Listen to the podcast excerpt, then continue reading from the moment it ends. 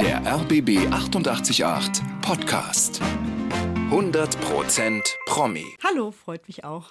Das Jahr ist fast schon zu Ende. Wie sieht so deine persönliche Bilanz aus des Jahres? Das war ein sehr, sehr arbeitsintensives Jahr. Durch die Kampagne, die ich Anfang des Jahres gestartet habe mit meiner Freundin Silke Burmeister, Journalistin und ähm, ihrer Internetplattform Paliflux. Da haben wir zur Berlinale gestartet und haben einfach nicht damit gerechnet, dass was dann passiert. Und das bedeutete, dass ich praktisch neben meiner Arbeit Arbeit eben noch diese Kampagne immer irgendwie unterbringen musste. Und deswegen lief dieses Jahr ganz anders, als ich das so geplant hatte. Dann lass uns doch gleich über diese Kampagne ja. sprechen. Ihr seid ja ausgezeichnet worden beim Schauspielpreis in diesem Jahr. Let's Change the Picture. Das ist die Headline. Was genau ist euer Anliegen? Uns geht es um ein zeitgemäßes Frauenaltersbild. Uns hat seit Jahren genervt, dass die Frauenfiguren, die wir im Fernsehen sehen, nichts mit unserer Lebensrealität zu tun haben. Dass wir immer wieder Stereotype abgebildet sehen, die wirklich stecken geblieben sind vor zig Jahren. Also wenn man freundlich ist in den 80er, 90er Jahren. Und ähm, genau, und wir haben ja beobachtet, dass das gab ja schon ganz viele Frauen, die versucht haben, vor uns daran an dem Rädchen zu drehen. Und ähm, alle Kampagnen, die es vorher gab, oder eben auch die Malisa Stiftung, die Studien rausbrachte, die das alles schwarz auf weiß lieferte, was da schief läuft. Das war dann immer so zwei Wochen lang, oh, ah, ja, stimmt, da muss man mal was machen. Und dann verpuffte das diese Energie wieder. Und es ähm, hat sich so minimal ein bisschen was geändert, aber nicht so, wie man das erwarten müsste. Und ja, und dann haben wir vor eineinhalb Jahren gedacht, Mensch, also machen wir doch mal was, was vielleicht nicht mehr weggeht aus den Köpfen. Mhm.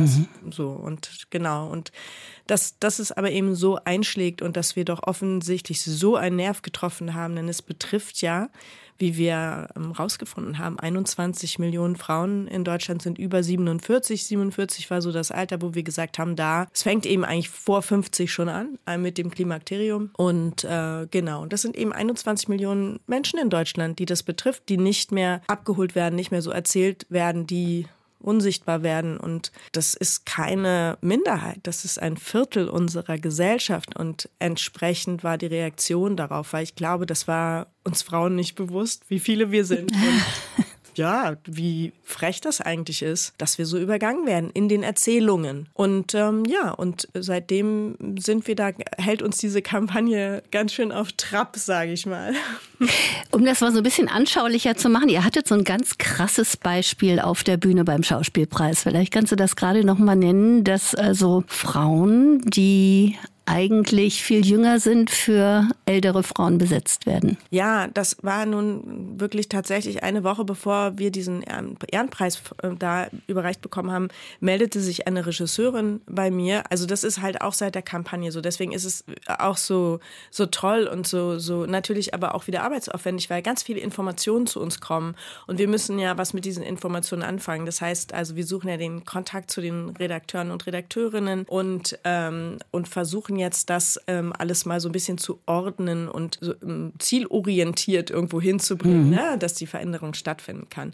Und ähm, genau, und das erreichen uns eben auch äh, ja so Erlebnisberichte von Schauspielerinnen, von Regisseurinnen, von AutorInnen, ähm, was ihnen das Thema Altersdiskriminierung betreffend so widerfährt. Und eine Regisseurin erzählte mir dann eben, dass sie eine für eine neue Reihe eine wichtige Nebenfigur, also eine große Nebenfigur besetzen wollte sollte, sollte. Und die Figur ähm, von Autorenseite her Anfang 50 war. Und besetzt wurde es ausdrücklich auf Wunsch der Redaktion mit einer 42-jährigen Frau mit der Begründung, diese Figur wäre doch so frisch und die will doch noch was von Leben.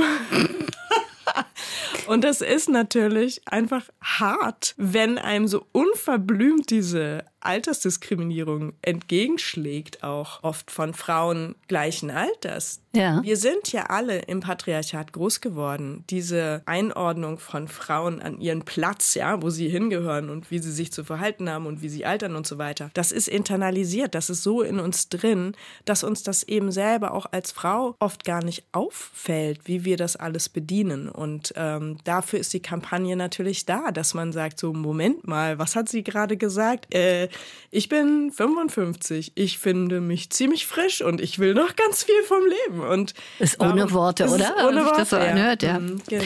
Hast du denn oder habt ihr denn den Eindruck, dass tatsächlich jetzt auch was in Bewegung ist? Nicht nur, dass drüber geredet wird, sondern dass tatsächlich auch äh, was bemerkbar ist? Das Schöne war, dadurch, dass diese Kampagne ja sehr so laut war und die Reaktion, die Resonanz so groß, ähm, hat sich als erstes hat sich Thomas Schreiber, der ähm, AD-Digeto-Chef, bei uns gemeldet, Sascha Bühler von Netflix. Ähm, wir hatten tolle Gespräche. Wir sind eingeladen worden von, von Thomas Schreiber für die Digeto. Wir haben einen Impulsvortrag gehalten, um zu sensibilisieren und zu analysieren und sind da auf einem, wie ich finde, guten Weg. Also es ist das ist ja der schmerzhafte Prozess, ist jetzt erstmal das Realisieren von diesen Mustern und überhaupt zu erkennen, dass es Muster sind. Und das findet gerade statt. Und das ist ja, wenn man, also das ist ja klar, wenn man, es gibt ja diese selektive Wahrnehmung, ne? Wenn man schwanger ist, als ich schwanger war, habe ich plötzlich nur noch schwangere Frauen gesehen, Absolut. die mir vorher gar nicht ja. aufgefallen sind. So, ich achte natürlich jetzt extrem auf dieses Thema, wie besetzt wird, wie allein durch die Besetzung Realitäten verschoben werden. Ne? Also wir haben zum Beispiel so ein schönes Beispiel.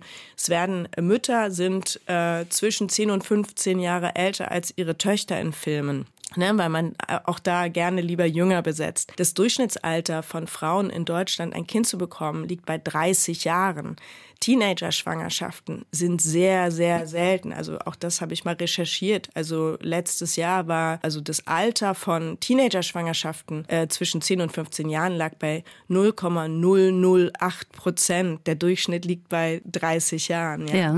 Und ähm, genau, und wenn man jetzt anfängt, ähm, so drüber, also einem das bewusst zu machen, diese Sachen mit den Redaktionen auch zu besprechen, dazu sensibilisieren, das sind Sachen tatsächlich, die nicht im Bewusstsein sind. Auch bei Redaktionen RedakteurInnen nicht im Bewusstsein sind. Mhm.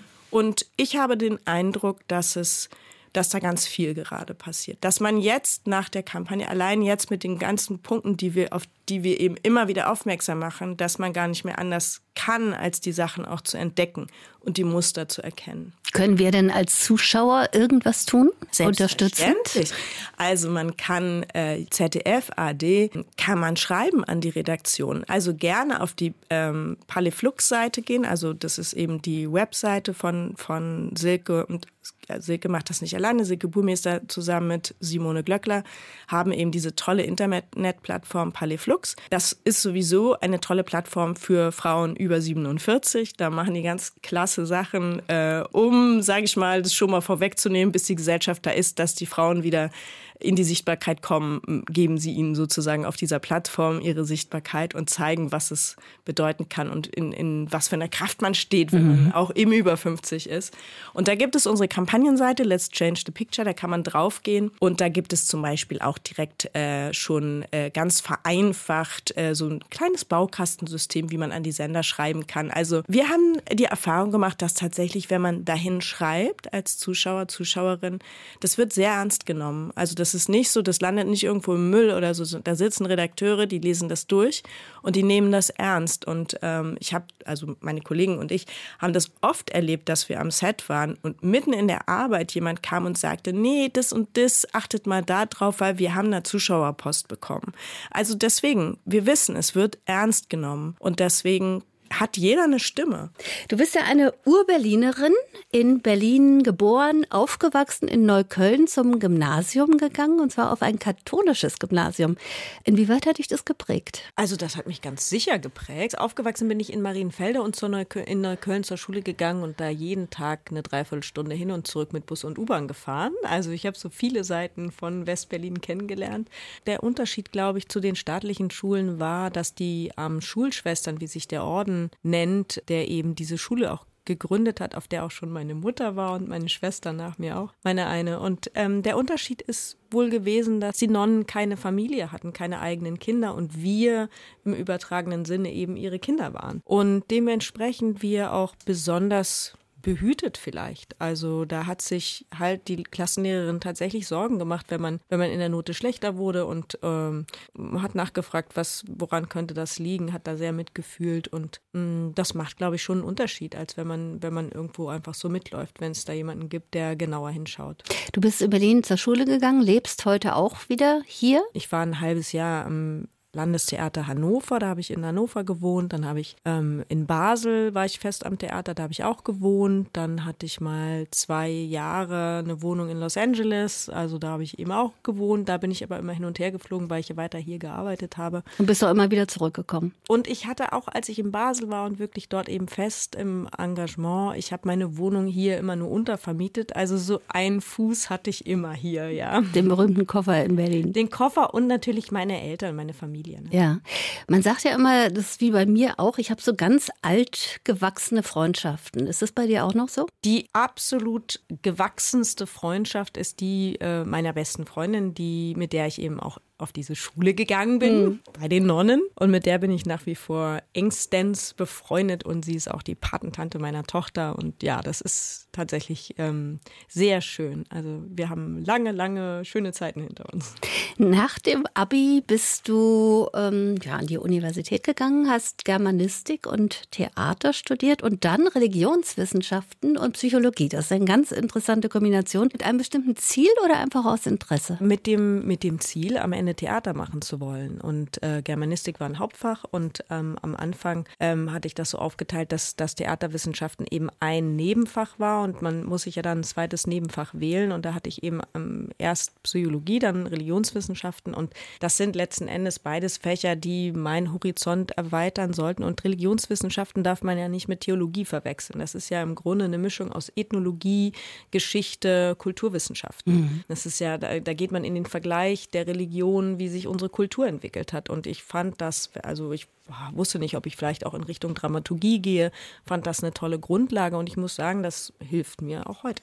Und hast dann Schauspielunterricht bei Maria Körber genommen und Gesang bei Gisela May? Ja, ich war auf der Schauspielschule von Maria Körber. Es war eine richtig ähm, klassische, konservative Schauspielschule. Mhm. Und das mit Gisela May ähm, habe ich meine also ich habe ein Talent, sage ich mal, was ich wirklich von Anfang an mitgebracht habe, das ist Menschen überreden. Weil Gisela May hat nämlich gar keinen Unterricht gegeben, schon gar keinen Einzelunterricht. Und ich stand vor meiner Abschlussprüfung an der Schauspielschule und sollte ein, ein Lied eben auch singen. Und ich war sehr, ich hatte zwar Gesangsunterricht, wie Schauspieler das haben, aber ich hatte kein großes Selbstbewusstsein zu singen. Und äh, jeder, der schon mal gesungen hat, weiß, auch die Aufregung legt sich als allererstes in die Stimme. Ja? Und das bei einer Abschlussprüfung ist natürlich ungünstig. Und Maria Körber machte dann den Vorschlag, Mensch, die Gisela, frag die doch mal, die gibt eigentlich keinen Unterricht, aber vielleicht macht sie bei dir eine Ausnahme. Und dann durfte ich sie anrufen und ihre Re erste Reaktion war auch gleich so, nee, ich gebe niemanden Unterricht, das mache ich nicht. Und dann habe ich sie überredet, mhm. glücklicherweise. Und das war großartig. Also ich habe wirklich von ihr so viel gelernt und ich würde mal sagen, so, so rückwirkend von all meinen ein, also man, man spricht ja dann am Ende beim Abschluss ein paar Rollen vor und dann eben dieses Lied. Und ich würde mal sagen, das war eigentlich meine stärkste Performance da, war eigentlich das Lied. Also es war ein, war ein Brecht. Lied, ähm, die, Na klar. ja, die Ballade der Judenhure Marie Sanders und da hat Gisela May äh, ordentlich gearbeitet, kann man sagen.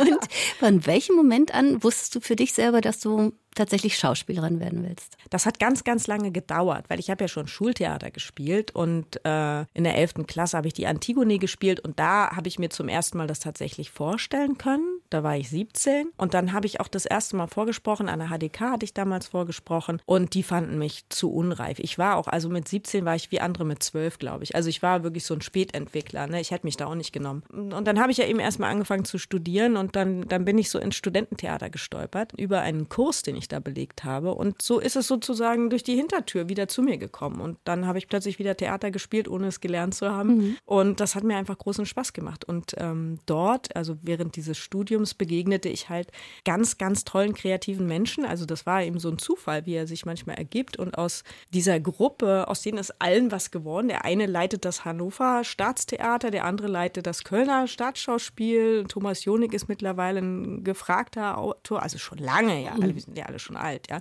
Aber wir haben damals dann ausgekoppelt aus diesem Studententheater ein eigenes, um Stefan Bachmann rum, ein eigenes Off-Theater gegründet. Theater Effekt hieß das. Wir waren innerhalb kürzester Zeit die bestgefördertste krasse Gruppe von West-Berlin und dann auch, auch Ost-Berlin, weil wir kamen mittendrin, kam ja der Mauerfall. Ja. Und das war eine wahnsinnig kreative Zeit. Du bist Anfang der 20er Jahre, also deiner 20er Jahre aus der Kirche ausgetreten, weil du Religion studiert hast oder obwohl? Äh, weil. ja, ich habe einen Kurs belegt und da ging es ähm, um die Frau in der Kirche. No, da habe ich ähm, ein Buch gelesen und gelernt, dass das ähm, tatsächlich die in der Übersetzung der Bibel, wie wir sie kennen, in, im Deutschen ähm, aus dem Original, also schon ins Griechische ist es falsch übersetzt worden. Äh, Jesus hatte eben in der Urfassung äh, Brüder und Schwestern, aber man hat bewusst im Nachhinein diesen Jungfrauenkult ja, sich ausgedacht, um die Frau in, in so eine Schublade zu stecken, wie es den Männern halt damals so passte. Und dann gab es plötzlich die Jungfrau und die Hure und dazwischen eigentlich auch gar nichts mehr. Und das hat maßgeblich die Rolle der Frau über Jahrhunderte beeinträchtigt. Mhm. Und ähm, gut, da kann man jetzt stundenlang drüber reden. Im Endeffekt fand ich das eine solche Unverschämtheit, dass ich ähm, aus Wut ausgetreten bin. Sagen, ich wollte damit ja. aber nichts mehr zu tun haben. Ich mhm. war wirklich ähm, schwer beleidigt. Bist du spirituell? Ich bin eher pragmatisch. Also spirituell würde ich nicht sagen, aber ich bin offen. Ich bin offen aber ich zünd mir jetzt keine Kerzchen an oder sowas, nee. ja, du hast auch irgendwo mal gesagt, du bist nicht romantisch. Das wäre ja auch die Sache so mit, mit Kerzen. Ja, genau. ich finde das sowieso toll, wie du immer so schön sagst, nö, ich bin eigentlich so fürs einfache Leben und das ganze ja. Shishi, das brauche ich nicht. Was ist denn für dich einfaches Leben? So dieses Back to the Roots, also wirklich nur das Nötigste? Was heißt das? Ja, wir leben in so einem unfassbaren Überfluss und, und das ist uns eben gar nicht bewusst. Aber ich hatte das noch nie. Ich habe mir auch noch nie, also schon als, als Kind war ich immer total erstaunt, wenn alle schon jobben gegangen sind, um sich dies zu kaufen oder das zu kaufen oder wenn, wenn sie große Geldgeschenke bekommen haben. Ich bin ja sehr katholisch groß geworden, ja. Für mich war das irgendwie Sünde. Ich weiß auch nicht. Ich fand das, äh, fand das nicht erstrebenswert. Also ich fand jetzt mir irgendwelche Sachen anschaffen und hinstellen oder so nicht erstrebenswert. Womit hast du denn gespielt? So als junges Mädchen war das oder sagen wir mal als Kind eigentlich? War das dann die Barbie oder eher ähm, Indianer Cowboy oder wie? Es war sehr lange Indianer Cowboy. Ich hatte ein, ein, vor allem Indianer Rollenspiel draußen. Ich war viel auf der Straße und habe draußen gespielt und habe Mutproben gemacht, bin von Rutschen gesprungen. Das war eher meins. Ich wollte auch immer mutiger sein als die Jungs. Da hatte das da ja, das war ein großer Reiz für mich. Mhm. Ich wollte auch von den höheren Rutschen springen, definitiv. Ich habe mich auch immer mit Jungs gemessen. Mhm. Wenn man deine Vita so liest, dann hat man den Eindruck, als sei es wirklich so ineinander übergegangen. Also tatsächlich der Erfolg, auch Kinodebüt 1991, aber dann der Fernsehdurchbruch, wie es ja immer wieder heißt, neben Benno Fürmann in der berühmten oh Gott, ich hatte so viele Serie. Ja, deshalb wollte ich dich mal fragen, was, was siehst du denn selbst als deinen Durchbruch in Anführungsstrichen? Ich weiß gar nicht, was das ist. Wann, wann ist man denn durchgebrochen? Das weiß ich nicht, das würde ich dich fragen wollen. Ich hatte noch keinen Durchbruch. ich glaube, ich auch Sinne. Vielleicht der Moment, wo man dann auf einmal auf der Straße tatsächlich erkannt wird. Vielleicht ist es das bei Na, das wäre dann halt, das, aber das kommt ja auch drauf an. Also bei ja. Und Tschüss bin ich natürlich das erste Mal auf der Straße erkannt worden. Aber ehrlich gesagt natürlich auch nur von der Zielgruppe der jungen Leute, die sich für lustige Autos interessiert ja. haben. Also so, das ist ja immer, wer das halt gerade guckt. Ne? Also ich finde das jetzt nicht weiß nicht, so ein Durchbruch oder so. Mhm. Das fand ich eher sehr nervig, ehrlich gesagt. du hast ja auch ganz viel eben danach gemacht. Das heißt, es war eher eine Entwicklung, kann man sagen. Also bei mhm. mir war das so, so, ein, so, eine stetige Geschichte, weil ich auch immer, dann hatte ich mal einen Erfolg im Fernsehen und dann habe ich eben, war ich fest, fest am Theater in Basel, dann war ich wieder weg, ähm, habe dann ganz viel absagen müssen, was ich auch nicht so toll fand natürlich, ne? So, mhm. aber so war das bei mir eben immer so, ja, dann mache ich mal das, dann mache ich mal das. Also war jetzt nicht so ein Riesenerfolg und dann ging es los und die Drehbücher haben sich gestapelt. Also sowas habe ich noch nie erlebt. Morgen ist Premiere im Renaissance Theater. Die Weihnachtsfeier in der Filiale brennt noch Licht. Bist du schon aufgeregt? Ja. Wie äußert ja. sich denn das bei dir? Also die Details werde ich nicht erzählen, die sind nicht radiotauglich, aber es ist nicht schön und es wird auch, das wird nicht besser. Man gewöhnt sich da gar nicht dran und Lampenfieber ist schrecklich. Also ich bin froh, wenn die äh, Premiere vorbei ist mhm. und man so in Ruhe spielen kann, einfach mit dem Publikum. Und man muss ja sagen, das Premierenpublikum ist ja auch wirklich das, also einerseits sehr hart, weil da sitzen Kritiker und Kollegen und Kolleginnen drin, die das auch wie bei Fußballspiel, das, man kann ja auch besser spielen als die mhm. Nationalmannschaft. Ne? Das ist, jeder weiß, ist irgendwie so ein bisschen besser. Und äh, aber auch Freunde und äh, Freunde und Familie und so weiter ist so eine Mischung. Es ist sehr aufgeladen, Premiere. So, ne? Aber die Vorstellung danach, wenn einfach Menschen kommen, die Lust haben, sich äh, zu amüsieren oder unterhalten zu werden, das mag ich viel, viel lieber. In welchem Moment hört ähm, das Lampenfieber dann auf mit dem berühmten ersten Schritt auf die Bühne? Ja, da, ja, erster Schritt würde ich jetzt vielleicht noch nicht sagen. Mal gucken. Also wir haben, wir haben ja, also das kann ich schon mal verraten. Ist die, in dieser Produktion gibt es auch Musik. Also das ist auf dieser Weihnachtsfeier äh, wird Karaoke angeboten. Entsprechend müssen wir alle singen. Und man kennt ja aus dem Renaissance-Theater diese großartigen musikalischen Produktionen. Das kann ich schon mal sagen. Das sind einfach Sparkassenangestellte, die nicht singen können und trotzdem singen. Das ist halt was anderes. Und, das, und wenn man dann noch aufgeregt ist, wie man das an einer Premiere einfach ist, macht es das nicht Besser. schöner. also da müssen, also die Premierengäste müssen da morgen durch. Sage ich jetzt. Hast du so bestimmte Rituale, die du immer vorm Auftritt anwendest? Ja, also Rituale, jetzt so was Esoterisches oder so nicht. Nee, aber man macht sich, man spricht sich warm, man, man, man macht seinen Körper, wärmt man auf und so weiter. So, aber man hat, ähm, wenn man das ein Ritual nennt, ich nenne, also für mich ist es eher so der, der wirklich, der Ablauf, der da sein muss, damit es funktioniert. Also zum Beispiel habe ich auf der Schauspielschule gelernt und habe auch schon oft erlebt, dass es gut so war, dass man seine Requisiten alle selber überprüft. Ähm, das ist also, wir haben eine Komödie, die sehr viel Requisitenspiel hat. Das heißt, wenn dann da was fehlt, dann kann das sehr kompliziert werden.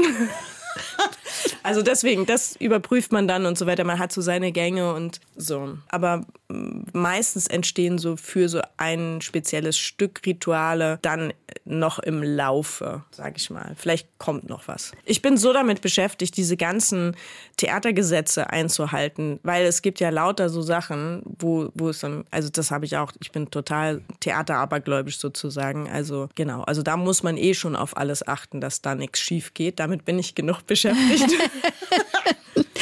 Es geht, wie der Name schon sagt, um Weihnachten. Erzähl uns kurz die Geschichte. Ja, das ist halt eine Weihnachtsfeier in einer Sparkassenfiliale. Das kennt doch wahrscheinlich jeder. Man hat seine Firmenfeier und dann wird dort getrunken und dann passieren dort Dinge, mm, die man die hinterher nicht mehr wissen möchte. Ja, nicht passieren sollten.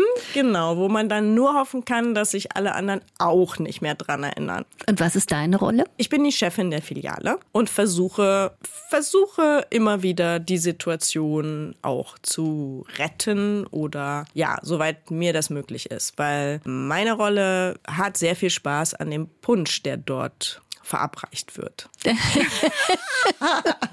Was muss für dich eine Rolle haben, dass sie dich packt, dass du sagst, ich will die unbedingt machen? Also gerne hat sie nichts mit mir zu tun. Aber man denkt ja immer, es hat gar nichts mit einem zu tun und dann hat es doch ganz viel mit einem selber zu tun. Also ja, hier freue ich mich einfach, weil wir werden ja, wir SchauspielerInnen werden ja doch immer sehr nach Typ besetzt und Typ besetzt heißt einfach das, was man optisch sozusagen von außen sieht, wird dann so eingeordnet. Das sind ja wieder diese Stereotype so und so wie ich aussehe, musste ich oft sehr so studierte Frauen und äh, wohlerzogene, also immer so die höhere Töchterrollen spielen. Und das finde ich sehr schade, weil ich bringe da, glaube ich, noch was anderes mit. Und hier darf ich das andere spielen, was mhm. ich nicht so oft darf. Wenn so ein, ja, sag mal, ein Regisseur käme und sagt, was möchtest du denn gerne spielen? Was ist so dein Wunsch? Was müsste da alles drin sein, Na, also um die andere Facette hier, zu zeigen? Das ist hier, also meine Figur, das hatte der Peter Jordan, der, der nicht nur Regisseur ist zusammen mit Leo Koppelmann, sondern der das auch geschrieben hat, das Stück. Es ist ein, ein wirklich toll geschriebene, eine toll geschriebene Komödie.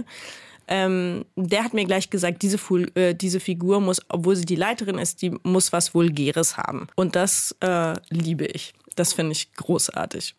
Bist du im richtigen Leben so ein Weihnachtsfeierer traditionell? Ja, schon, ja. Was gehört da für dich dazu, zur Tradition? Das ist ja gerade so ein bisschen schwierig, weil eigentlich hätte ich bis äh, vorletztes Jahr gesagt, da gehört ein Weihnachtsbaum dazu. Mittlerweile, dadurch, dass wir in Brandenburg diese, diese Waldbrände haben, wenn man sich damit so ein bisschen auseinandersetzt, dass auch die Waldbrände auch damit zusammenhängen, dass es Monokulturen gibt, die extra für Weihnachtsbäume äh, angebaut worden sind, die dann nicht tief genug wurzeln, sodass das Wasser nicht richtig im, in der Erde bleiben kann und so weiter. Das hat mir den Weihnachtsbaum ein bisschen, wie sagt man, verleidet, mhm. verlitten. Verleidet. genau. Und, äh, und das bringt mich in richtig in große Probleme, weil für mich schon dieses Ritual, den Baum zu schmücken und so weiter, diesen Duft im Raum zu haben, das finde ich, also aus tatsächlich Umweltgründen bringe ich das nicht mehr übers Herz einen Weihnachtsbaum zu kaufen. So, also ja, mein Mann und mir geht das da. Also mein Mann hat mich da vor allem, ich war noch die, die gesagt hat, so nein, ohne Weihnachtsbaum, das mhm. geht nicht. Aber er war wirklich sehr, nein, das können wir nicht machen. Er hat mich überzeugt, ja. Und jetzt stehen wir da und müssen überlegen, wie kann man das ausgleichen. Also das ist zum Beispiel was, was mir eigentlich extrem wichtig ist. Und natürlich, wenn ich dann irgendwo bin, wo es einen duftenden Weihnachtsbaum gibt, da freue ich mich auch dran. Und Aber, auch da ja. eher, eher bunt der Baum oder eher so klassisch? Ja, bunt. Mhm. Also ich liebe es bunt. Ganz knallebunt. Eher so die bisschen amerikanische Variante mit wirklich Kugeln in allen Farben und verrückte, äh, verrückten Schmuck. Und Essen? Ja, schon die Gans, ne? Also auch, auch wenn es einem schwer im Magen liegt. Am ersten Weihnachtsfeiertag oder schon am 24.? Nee, nee, nein, nein, nein. Das ist ja, da bin ich katholisch geprägt tatsächlich. Das gibt's erst. Also bei uns, weil wir, weil wir groß mit der gesamten Familie feiern, mit Geschwistern und allen, also Kindern und so weiter. Wir sind eine große Familie. Das machen wir immer am 26. Da gibt's dann die Gans. Und äh, Heiligabend ist ganz bescheiden, eher so Würstchen und Kartoffelsalat. Ne? Also das ist der Klassiker. So die, ja, ja, ja, genau. Hm. Also das ist, so halten wir das eigentlich immer. Ja, bei bei Gans muss ich aber auch dazu sagen, das ist dann wirklich auch so eine Sache, wo kriegt man eine Gans her, wo man nicht so ein schlechtes Gewissen haben muss. Ne? So, also da Richtig. sind wir dann auch immer sehr beschäftigt mit zu gucken, okay, wie kann man das irgendwie noch, ja. Und wer macht die bei euch? Du selbst? Äh, meine Mutter. Ich habe es einmal, ach Gott, ja. Ich kann eigentlich ganz gut kochen, aber das mit der Gans, das war tragisch. Also da, als ich die gemacht habe, war sie dann nicht wirklich durch und das war schlimm. Und dann noch dreimal, nein, sie muss wieder zurück in den Ofen und wir hatten alle so Hunger deswegen ich lasse da die Finger von. Morgen jetzt erstmal die große Premiere im Renaissance-Theater. Da weihnachtet es auch schon sehr. Die Weihnachtsfeier in der Filiale brennt noch Licht. Wie geht's dann weiter? Noch die letzten Meter bis zum Jahresende? Ähm, da habe ich zum ersten Mal dann frei und das werde ich auch sehr nutzen und genießen. Da werden wir dann an der Ostsee sein. Gibt es schon irgendwelche spruchreife Projekte so für Anfang des Jahres? Ja, also ich mache ähm, Anfang des Jahres im Januar habe ich ein paar Vorstellungen am Altona Theater in Hamburg. Da spiele ich einen Astrid Lindgren Abend. Das ist ein ganz berührender Abend. Da hat der Martin Mühleis, der Regisseur und auch Autor des Abends, aus ganz vielen Interviews und Texten von ihr wie so ein ja, Monolog eigentlich zusammengestellt. Mit drei Musikern machen wir das zusammen, ist extra Musik komponiert worden dafür. Am Tag nach, also übermorgen spiele ich das auch in Fulda. Genau, da muss ich am Tag nach der Premiere spiele ich in Fulda. Astrid. Wow. Genau, und dann eben wieder im Januar in Hamburg. Und da freuen wir uns natürlich sehr drauf, weil wir sind so auf Tour mit diesem Astrid Lindgren Abend. Und es ist einfach schön, dass wir haben sechs Vorstellungen in Hamburg und ich glaube, das ist 14., 15., 16. und dann nochmal ganz am Ende, 29., 30. Äh, da an, an diesem Dreh. Ich weiß mhm. die Tage nicht genau auswendig, aber da sind wir im Altona Theater und da freue ich mich wahnsinnig drauf. Gesine, erstmal toi toi toi für die Premiere morgen und danke, Dankeschön. dass du da warst. Hat mich sehr danke. gefreut.